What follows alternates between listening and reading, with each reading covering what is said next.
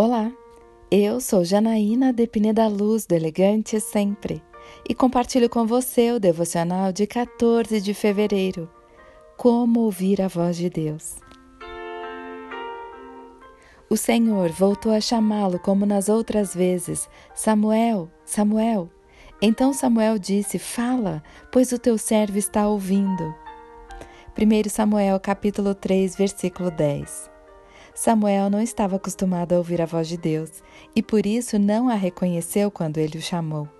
Deus quer que ouçamos a sua voz. Ele fala conosco o tempo todo, especialmente através da sua palavra, mas também por uma voz mansa e suave, que podemos pensar ser a nossa voz interior. Porém, as palavras de Deus possuem tal sabedoria que sabemos que não pode ser o nosso próprio pensamento. Deus fala conosco de muitas formas. Se você ficar atento, poderá ouvir a voz de Deus em todo o tempo. A Bíblia diz que até a natureza fala sobre a glória de Deus. Ouça-o. Eu quero orar com você. Pai amado, eu quero ouvir a Sua voz, que eu esteja atenta ao que tens para falar comigo, que eu esteja sensível para reconhecer quando o Senhor se manifestar a mim, seja através da Sua palavra, de outras pessoas, de uma voz mansa e suave ou da Sua própria criação. Fale comigo, Senhor, a Sua serva está ouvindo.